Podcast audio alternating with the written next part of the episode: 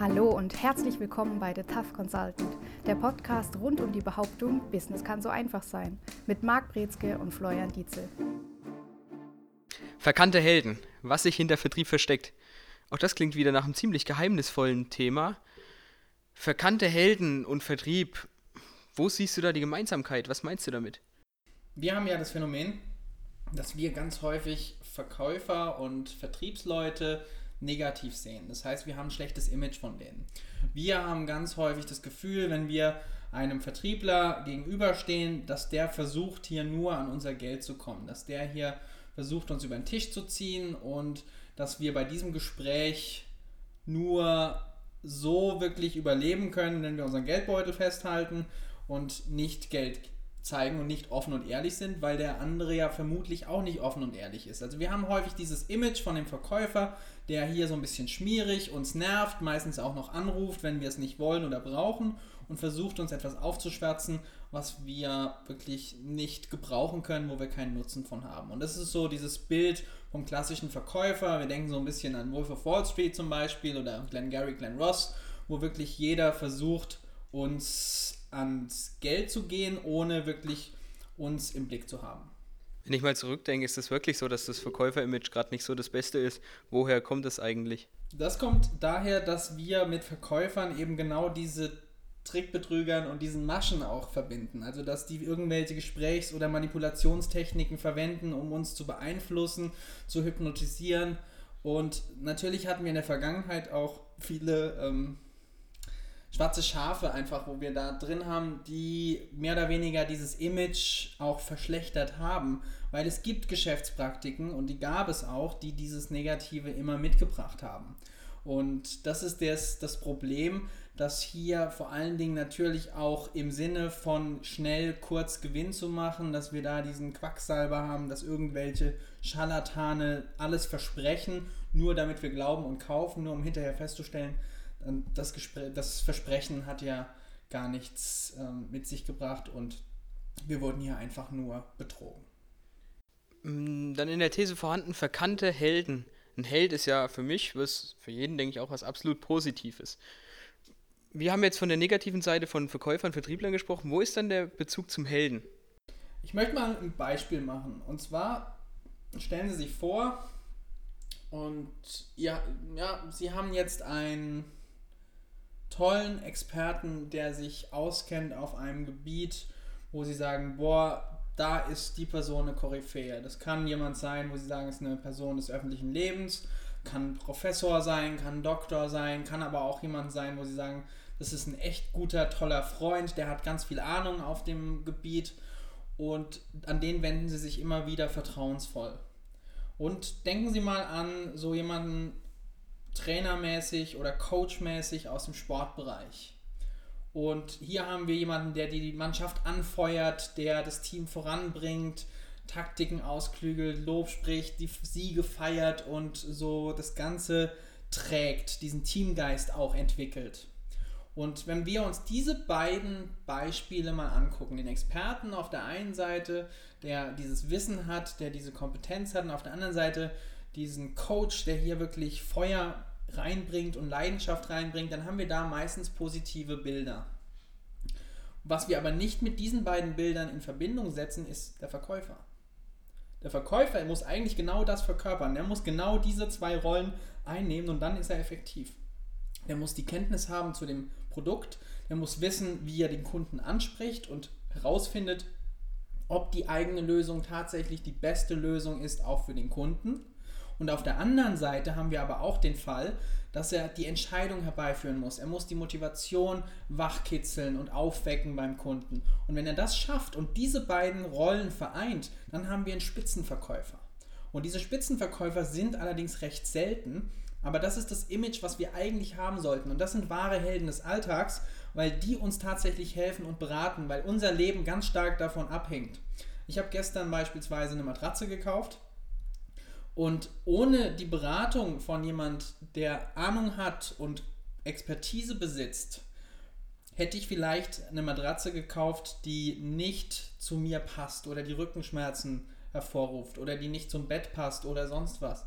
Und wir sind in ganz vielen unseren Fragen im Alltag davon abhängig, dass jemand mehr weiß zu einem Produkt. Mittlerweile geht es sogar einfacher, über Internet sich zu informieren, über die ganzen Medien und Zugänge und Foren und was es alles gibt, sich vorzuinformieren. Aber es ist trotzdem nochmal was anderes, ob jemand herausfinden kann, ob das Produkt zu mir passt. Und das ist die wahre Kompetenz des Beraters und der Expertise, die da hinten dran steckt.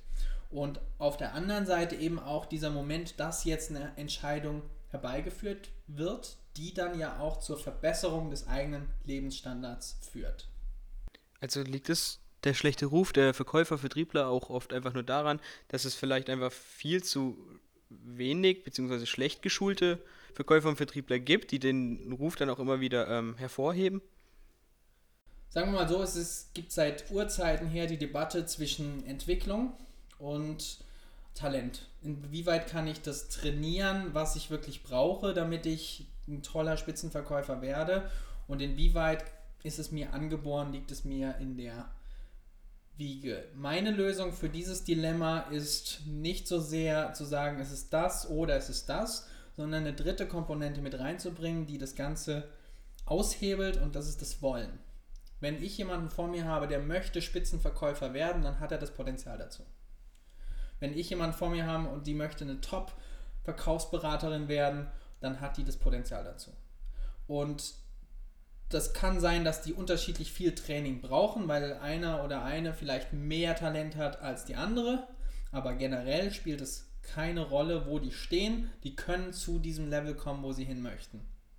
Und insofern fehlt an vielen Stellen das Training, aber es fehlt auch häufig erstmal an einem Grundverständnis was Verkaufen bedeutet eigentlich. Weil die meisten sehen sich, wenn sie Verkäufer werden, tatsächlich auch erstmal in der Position, manchmal als Bittsteller vom Kunden, dass sie sich auf ein niedrigeres Niveau, auf einen niedrigeren Status begeben. Manche sehen sich als Repräsentant der Firma und müssen jetzt ganz groß hier Aufträge anziehen und spüren den Druck von der Firma.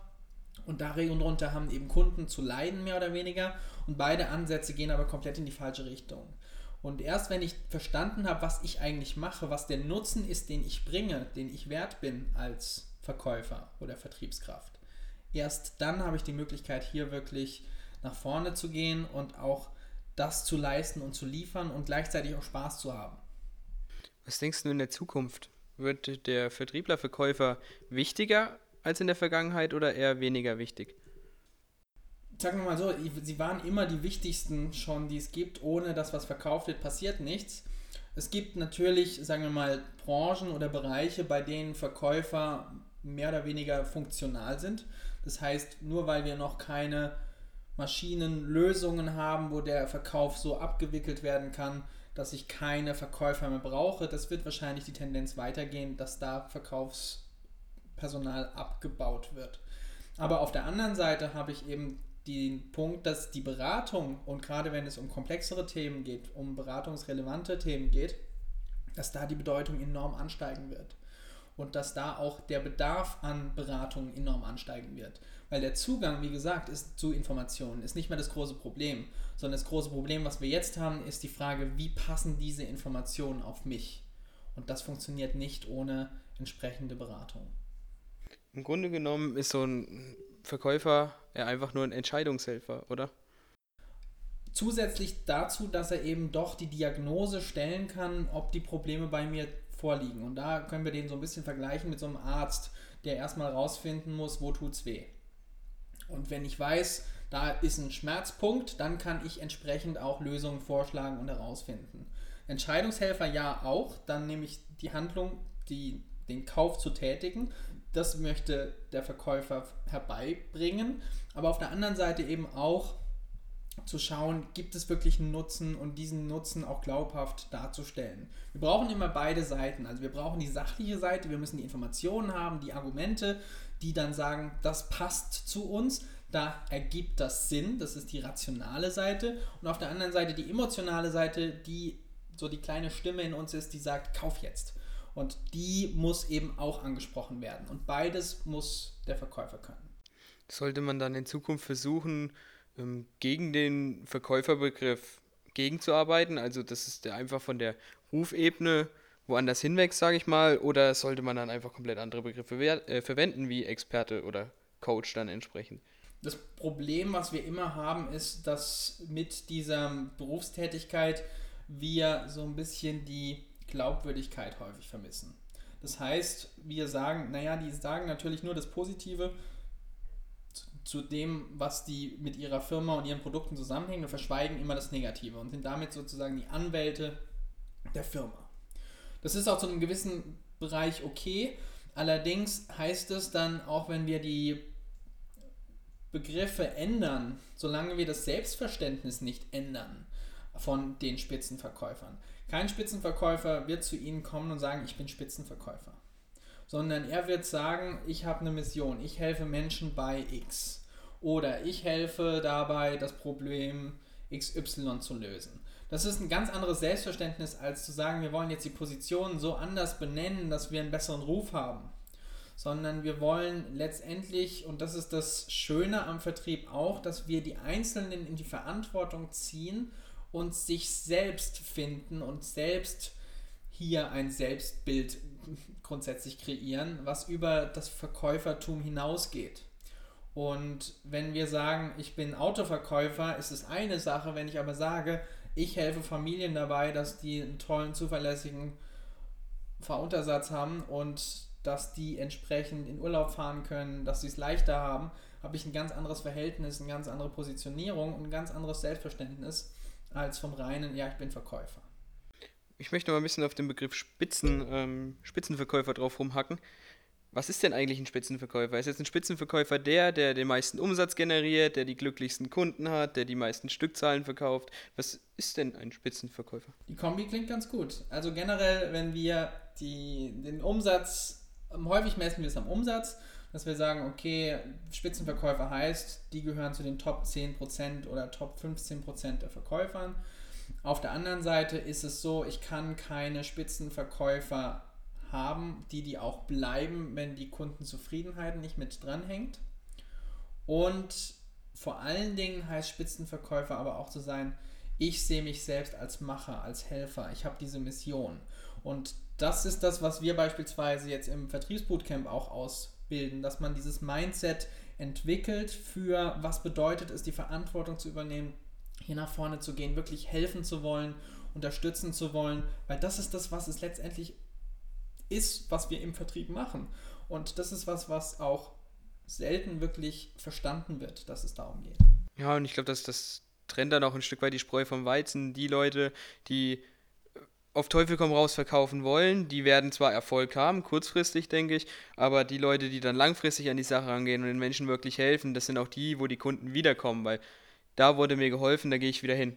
So ist meine These eigentlich. Ja, richtig, genau so ist es. Es ist sogar noch drastischer. Auf der anderen Seite, die Leute, die versuchen zu verkaufen und merken, dass sie hier Leute nicht ehrlich beraten, nicht helfen, sondern hier nur versuchen, Geld aus der Tasche zu ziehen, die leiden dann häufig, wenn sie nicht schnell abspringen, auch unter Burnout und haben dann auch wirklich das Problem, dass sie Schlafprobleme entwickeln, dass die wirklich sich innerlich dann dagegen wehren, weil sie nicht mal abends das Gefühl haben, sie können sich noch im Spiegel angucken mit dem, was sie gemacht haben. Also ist auch ganz wichtig, dass wir da unsere innere Überzeugung davon haben, dass es richtig ist und gut ist, was wir hier machen, dass wir wirklich den Nutzen sehen und nicht eben nur den kurzfristigen Profit. Ich habe ähm, mich mit einem Vertriebler unterhalten, der meinte, er sieht Vertrieb sportlich. Wenn es dann in diese Richtung geht, also die Sportart darin gesehen, den Wettkampf mit mit gegen den Kunden gewinnen im Grunde genommen. Das war so dieser Anreiz, den der sich geschaffen hat. Das geht ja dann auch in die Richtung. Im Grunde genommen läuft es auf Burnout dann hinaus, oder nicht? Ja, also das ist natürlich auch eine riesige Frage, riesengroße Fragestellung. Wenn ich versuche, gegen den Kunden zu spielen, dann wird das Ganze sowieso sehr schwierig, weil dann bin ich nur sehr kurzfristig unterwegs. Wenn ich sage, ich spiele dieses Spiel des Vertriebs und ich möchte da in meiner Abteilung mit Kollegen, möchte da als Sieger hervorgehen, das kann was Produktives sein zu einem gewissen Punkt, weil es anspornt, weil es das Ganze auch wieder verspielter werden lässt. Man spricht da von dem Begriff Gamification, also dass man da hinten dran so Spielregeln setzt, mit, nach denen man klar sieht, wo stehe ich, wo will ich hin, geht es in die richtige Richtung und das Ganze spornt an und ist mit einem Anreizsystem verbunden gewöhnlicherweise. Dann kann das zu einem gewissen Punkt positiv wirken, weil es die Leute dazu bringt, wirklich rauszugehen, mit mehr Leuten zu sprechen. Aber letztendlich muss diese primäre oder intrinsische Motivation gefunden werden, dass man wirklich hier die Hilfe sieht und auch den Nutzen sieht und auch den langfristigen ja, Mehrwert erkennt, der für die Kunden da ist, was dann dazu führt, dass wir hier die Möglichkeit haben zu sagen, jetzt werde ich Spitzenverkäufer und ich spiele das Ganze langfristig und nicht nur kurzfristig quartalsweise. Ja, ich denke auch kurzfristig spielen dann oft die Gedanken rein bei Vertriebsleuten aufgrund der, der Gehaltszahlung, weil das ist ja oft dann in ähm, fixes Gehalt und variables ähm, Gehalt verknüpft. Und ähm, dann haben die ja schon den Einreiz, auf Teufel komm raus zu verkaufen. Der ist ja dann schon gegeben, finde ich. Richtig. Und wir haben auch ganz viele Unternehmen, die wir auch kennen, die haben beispielsweise die Struktur, dass Ende des Quartals oder in einem bestimmten Quartal die Messungen vollzogen werden vom Umsatz. Und davon kriegen die Kunden auch Wind und dann ist es so und dann bestellen die immer genau in dem Monat massenweise, weil die kriegen endlos Rabatte, weil die das alles mitnehmen wollen. Und insofern schneidet sich damit eine Firma auch selbst ins Fleisch, wenn das da nicht wirklich auf diesen Nutzen und diesen Mehrwertaspekt ausgelegt ist, sondern auf kurzfristige Zahlen. Wie kann man dann sich als Vertriebler, Verkäufer, angenommen im Bereich Kaltakquise, von, von der Spreu wieder abdrehen, äh, abtrennen, sage ich mal, wenn die mit vielen Verkäufern, die auf Teufel komm raus verkaufen wollen, telefoniert haben und man dann ruft der Coach, der Experte an, das ist ja dann eine riesen Herausforderung, den am Telefon dann beispielsweise davon überzeugen, dass man eben nicht der Typ davon ist. Und es geht los, bevor die den Anruf tätigen. Geht los, dass sich die Spitzenverkäufer selbst als Unternehmer sehen, selbst als Unternehmen verstehen.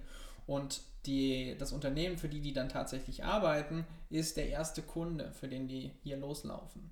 Und dieses Verständnis sorgt dafür, dass die selbst ganz anders rangehen an die Auswahl von Kunden, potenziellen Kunden, Gesprächen, dass die sich einen Ablaufplan überlegt haben. Die wissen bei jedem Gespräch, was ist der nächste Schritt, wo wollen die hin, was ist meine Zielsetzung jetzt. Und damit können die dann auch eben diesen Expertenstatus aufrechterhalten und auch ausstrahlen, als wenn sie warten, was sagt jetzt die Firma, wo sie mich hinschickt. Ist ja noch der große Bereich Glaubwürdigkeit, der damit dann auch einhergeht, oder? Ja, ganz großer Bereich Glaubwürdigkeit. Und diese Authentizität, also die Möglichkeit wirklich in sich schlüssig zu sein und auch authentisch zu wirken, sorgt dafür, dass man diese Sympathie gewinnen kann, dass man hier dann auch die Verbindung zu Kunden aufbaut und dass es nicht nur um jetzt diesen Vertrag geht, sondern dass es um die Person hinter der Situation geht. So dieses empathische Einfühlen ist eines der wichtigsten Fähigkeiten, gerade in diesen Bereichen, weil es diese schöne Verbindung herstellt zwischen dem Coach, der anfeuert und sagt, hey ja, ich glaube auch an den Erfolg meiner Kunden und dem Experten auf der anderen Seite, der versteht, was sind denn die Mechanismen, die dann dazu führen, dass der Kunde Mehrwert generiert aus dem Kauf. Und diese Kombination sorgt eben dafür, wenn man den Kunden im Blick hat, empathisch sieht, dass hier dann auch entsprechend ganz neue Möglichkeiten sich öffnen, zu helfen, zu unterstützen und auf einmal dann auch langfristig Geschäfte zu machen. Ja, ich glaube, das ist auch einer der Gründe, warum ich finde, ist der Vertriebler einer der abwechslungsreichsten Berufe auch, oder? Absolut. Ständig ist man mit neuen Menschen konfrontiert, man hat neue Situationen vor sich. Die Gefahr ist, dass manche Vertriebler, die so ein bisschen diese Leidenschaft verloren haben, dass die auf einmal nur noch Gleichheit sehen und dann ist jeder Kunde irgendwann nur noch eine Nummer und die spielen ihr XY-Spiel durch und die bleiben häufig dann auch auf der Strecke und dann nimmt dann die Performance enorm ab. Bei denen, die das wirklich begeistert, die da dranbleiben, am Ball bleiben. Da ist für jeder Kunde ist wie ein neuer Auftrag, wie der erste Kunde. Und da haben wir dann auch die Situation, da ist die Motivation da, da ist der Spaß da, da ist die Leidenschaft da und da ist auch eine ganz andere Ausdauer da als in vielen anderen Berufen. Ja, Selbstmotivation ist ja ein großes Thema, denke ich, dass man sich selbst jeden Morgen neu den Ofen anfeuert, sage ich mal, um dann entsprechend rausgehen zu können und die Leute entsprechend zu bearbeiten. Richtig, und man braucht diese Motivation auch, dass die überhaupt wieder zum Hörer greifen, dass die sich überlegen, wen könnte das interessieren, wer hat jetzt davon eine Idee. Wenn sie sagen, die im, im Vertrieb, oh, jetzt muss ich dem das auch noch erklären und sie gehen mit dieser Haltung an den Kunden ran und dann haben die enorm Schwierigkeiten, dass da dann irgendwie der Funke überspringt. Angenommen, du bekommst ein Vertriebstraining einen Auftrag dafür, für alte, eingerostete Vertriebler, die, wo einfach der Dampf fehlt, die Motivation fehlt. Was würdest du denen in drei Sätzen sagen? In drei Sätzen? Ich würde sagen, kauft mehr Sätze. Das wäre der erste Punkt.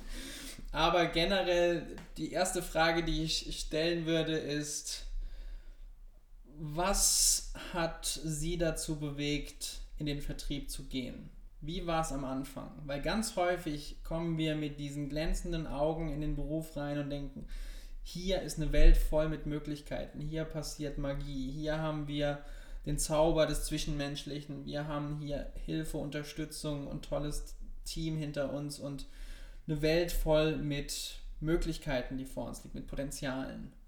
Und wenn wir es schaffen, diesen Blickwinkel, diese Perspektive wieder anzufeuern und nur so einen Hauch davon wieder einzufangen, dann sind wir häufig schon wieder an dem Punkt, dass auf einmal die Welt ganz anders aussieht. Und das ist das, was wir da üben müssten in diesem Vertriebstraining und wo wir dann auch auf einmal neue Möglichkeiten sehen, hey, da ist ja wieder eine Perspektive, da ist ja wieder Zukunft, da ist ja wieder Wachstumspotenzial.